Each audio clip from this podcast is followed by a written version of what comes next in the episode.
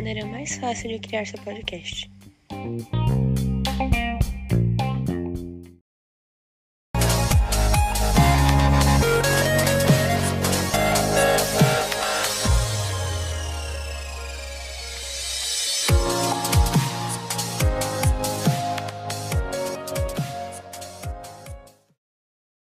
Olá, seja bem-vindo a mais um podcast do Internacionalizando. O tema dessa semana é o norte de Moçambique, o conflito armado em meio à pandemia de Covid-19 e a busca por apoio da comunidade internacional. As dimensões de análise são social, política, econômica e a segurança, tendo como teoria e conceito a segurança internacional e Escola de Copenhague das Relações Internacionais. Eu sou Emily Voese, estudante de Relações Internacionais na Universidade de Santa Cruz do Sul, e estou aqui essa semana com meus colegas do curso, Leonardo e Júlia. Se apresentem, pessoal. Boa noite, pessoal. Meu nome é Leonardo de Lima, eu sou acadêmico de Relações Internacionais também e estou aqui essa semana para falar sobre o norte de Moçambique e o conflito que está tendo por lá. Oi, pessoal, é a Júlia. Eu também estudo Relações Internacionais e também estou aqui para comentar o que está acontecendo em Moçambique. Obrigada, pessoal. Sejam bem-vindos ao podcast da semana. Dando uma breve introdução ao nosso assunto, a província de Cabo Delgado ela fica localizada no extremo norte de Moçambique, na fronteira com a Tanzânia. Com cerca de 3 milhões de habitantes, a província conta com 53% dos indivíduos confessando a fé islâmica, contra 20% na média nacional moçambicana, conforme apontam os dados do Instituto Nacional de Estatísticas do país. Apesar de registrar indicadores sociais precários, Cabo Delgado é uma província rica com abundantes minas de rubi e uma das dez maiores reservas de gás natural do mundo, e para compreender o que está acontecendo lá, precisamos analisar se a luta por recursos minerais influenciou de certa forma para que a situação chegasse ao nível de que está hoje. Palco da Guerra da Independência de Moçambique, da Guerra Civil e posteriormente devastada pelo ciclone Kenneth 9, a província de Cabo Delgado infelizmente convive com a violência e a rota do tráfico internacional de drogas e armas. Júlia, qual a situação das riquezas naturais e energéticas no país? Bom, então, em 2010 foi anunciado que foi descoberta uma reserva uh, de gás natural na costa de Moçambique e chegou ao ponto que o Banco Mundial previu que o PIB de Moçambique ia chegar ao dobro até 2025. Porém, uh, muito disso foi concedido uh, para exploração de recursos de empresas estrangeiras, como norte-americanas ou franceses, e a população geral ficou bem aborrecida porque todo esse recurso acabou indo para fora. Uh, Além disso, o país não tem mão de obra especializada e tudo mais, e as próprias corporações, em vez de empregar pessoas de Moçambique, começaram a trazer funcionários de fora. Então, não só não teve aumento de empregos com essa descoberta enorme, mas também não teve muito crescimento para o país por causa de toda essa concessão. Uh, então, acho que vale até ressaltar para a galera que está nos ouvindo que Moçambique ficou independente em 1975, uh, em questão de um ano, se eu não me engano. Em 1976, entra de novo uma guerra civil que durou cerca de uns 16 anos, tendo dizimado muitas vidas e provocando danos materiais enormes que retrocederam o crescimento econômico do país. É nesse cenário, inclusive, precário, que ideias radicais islâmicas se propagaram em Cabo Delgado e com vistas a aliciar jovens com pouca perspectiva do futuro, uh, onde os grupos islâmicos utilizavam de armas e uniformes que são roubados da polícia, inclusive do exército moçambicano, uh, para causar terror mesmo entre a população, uh, incendiar as vilas e cometerem assassinatos contra os habitantes do próprio país. Uh, até 15 de setembro de 2020, se eu não estou enganado, uh, mais de 345 mil pessoas fugiram de Cabo Delgado e deslo uh, estavam deslocadas em Moçambique, conforme informou o Escritório das Nações Unidas para Coordenação de Assuntos Humanitários. Então, esse modo de operação do grupo dá a entender que o objetivo da violência seja expulsar os habitantes da província no intuito de construir um califado religioso.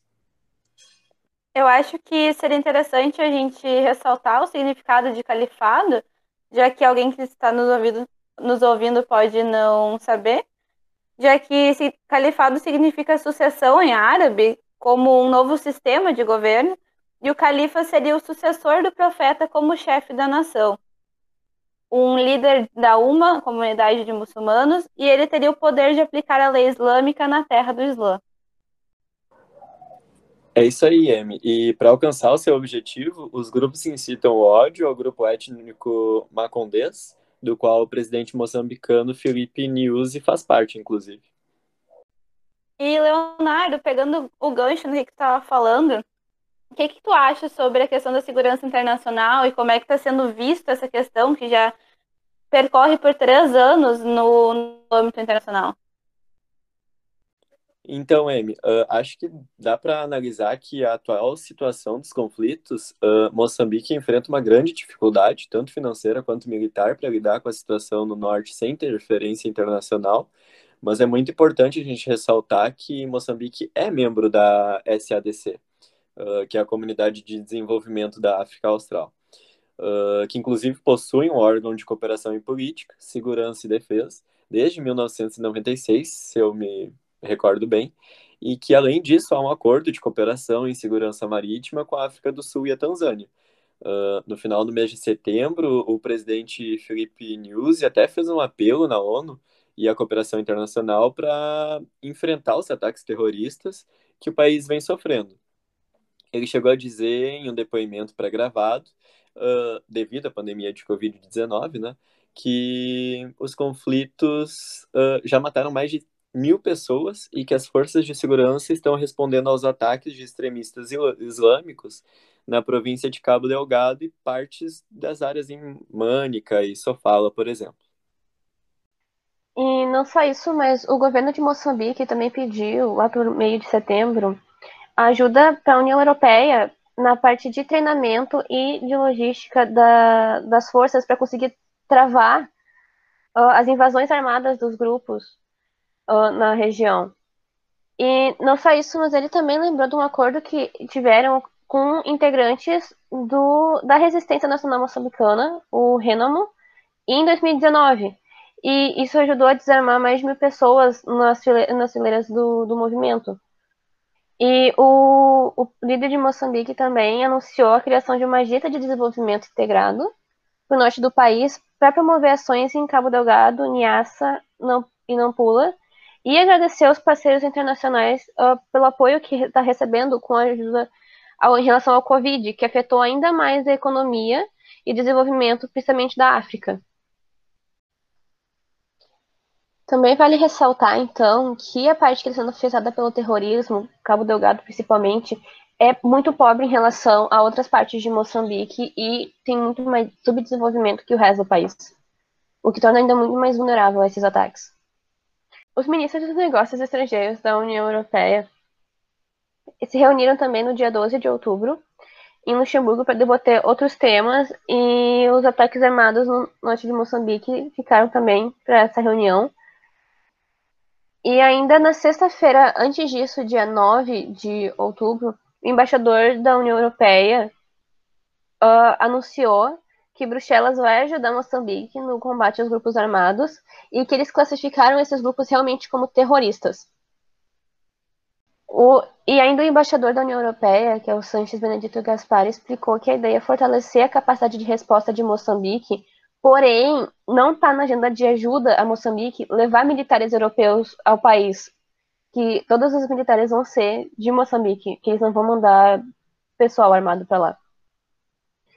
E a violência que tem acontecido nesses anos de ataque provocou uma crise humanitária e o Parlamento Europeu pretende então despertar a comunidade internacional para elaborarem um plano de ação eficaz para dar resposta a essa crise que, e ajudar o que está acontecendo, já que está tá vindo se deteriorar a situação no ritmo alarmante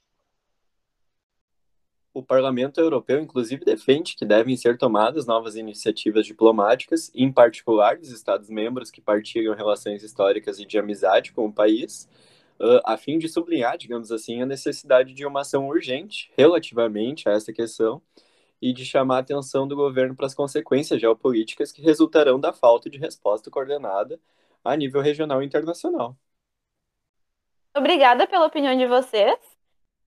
Em instantes, a gente vai estar de volta para falar melhor sobre a escola de Copenhague nas relações internacionais, a questão do Covid-19, como é que está sendo lidar com a pandemia no meio de um conflito armado e com o nosso encerramento. Voltamos em instantes. Unisque. Viva mais.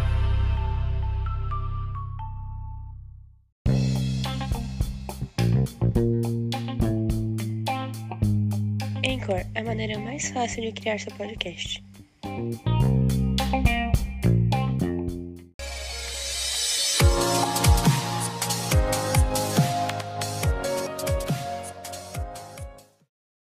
Estamos de volta. No podcast de hoje estamos falando sobre a situação no norte de Moçambique. De uma perspectiva da Escola de Copenhague, no âmbito das relações internacionais, a gente pode falar sobre o conceito de securitização, que é trabalhado na escola, e ele é visto como uma síntese do construtivismo e do realismo político clássico em suas abordagens e se caracteriza pela ideia de que as temáticas são estabelecidas como objetivo de segurança e ganham forma de ameaça em um determinado contexto social e são, antes de tudo, constituídos a partir de um processo de interpretação social que é próximo do problema e é projetado através de uma agenda política que transforma essa questão em um problema de caráter securitizado. Leonardo, você gostaria de dar uma desenvolvida no que, seria securitização e esse processo em si? Ah, eu acho que dá para dizer que esse processo se caracteriza, primeiramente, pela politização da questão, onde a temática até ganha um status de relevância pública, em que o Estado deve participar e atuar na busca para resolver o problema através de políticas públicas, uh, sendo seguido aí pelo aumento do problema para uma etapa mais elevada, em que a questão passa a ser vista como uma ameaça direta à ordem social e política e, portanto, à própria sobrevivência do Estado assim recebendo caráter de ameaça à segurança nacional e ou internacional. E a questão de, de Moçambique no meio da pandemia de Covid-19, que também acaba sendo um problema que está sendo de segurança internacional e é um problema que o mundo todo está enfrentando. Júlia, como é que Moçambique está vendo essa situação? Como é que está sendo para eles viver esse momento de pandemia no meio de um caos Pois é, então, não bastasse um problema, tem os dois. E o próprio Comitê Internacional da Cruz Vermelha, que está presente em Cabo Delgado, falou que a situação humanitária está piorando cada vez mais. Tem mais de 300 mil deslocados naquela província que perderam familiares e amigos e também todos os pertences. Eles fugiram sem nada e foram acolhidos em casas que estavam longe de ter condições para abrigar mais pessoas. Pessoas que já tinham problemas tiveram que abrigar ainda pessoas com mais problemas ainda. E uh, não é estranho que o número de casos de Covid esteja aumentando. As pessoas estão fugindo, algumas fugindo doentes, indo para casas cheias de pessoas, então os casos ficam aumentando. Por causa disso, a região é duplamente castigada pela violência e pelo vírus.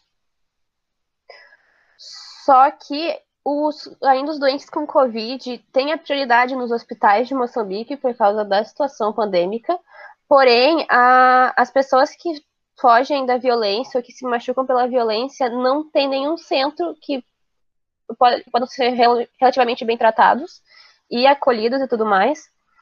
E a, a, solidariedade das pessoas é o que faz com que eles tenham onde ficar, porque as unidades de saúde das zonas mais afetadas pela violência, como hospitais, por exemplo, estão praticamente destruídos, o que faz com que as áreas ao redor fiquem cheias.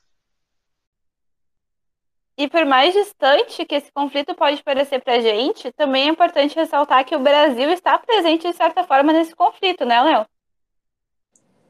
Então, Amy, acho bem importante essa questão do, do Brasil e Moçambique, até porque, de acordo com dados do Ministério das Relações Exteriores daqui do país, uh, cerca de 3 mil brasileiros vivem atualmente em Moçambique. O Brasil é um dos países com mais influência cultural em Moçambique e também participou com tropas de missão de paz das Nações Unidas em Moçambique, na década de 90, se eu não estou enganado. E até no dia 11 de agosto desse ano, o grupo radical chamado Ansar al-Sunna capturou o porto de Macimba da Praia, considerado ponto estratégico para a província de Cabo Delgado, uh, e na ocasião, duas freiras brasileiras foram feitas reféns pelo grupo radical islâmico e vale lembrar aí que elas foram liberadas no dia do 20 de setembro e se encontram sob cuidados em lugar não divulgado por questões de segurança. Acreditem se quiserem. Obrigada pela opinião de vocês e posicionamento de vocês. Seria isso para o podcast da nossa semana. Esperamos que o conflito tenha sido resumido de uma forma sucinta em alguns minutos e que seja útil para quem esteja escutando. Também nos colocamos à disposição para quem queira entrar em contato nas nossas redes sociais. E seria isso. Obrigada, colegas, Leonardo e Júlia. Valeu, gente. Abraço. Foi um prazer estar aqui com vocês. Obrigada pela oportunidade. Até uma próxima ocasião, então. Eu que agradeço. E ficamos por aqui. Obrigada, pessoal.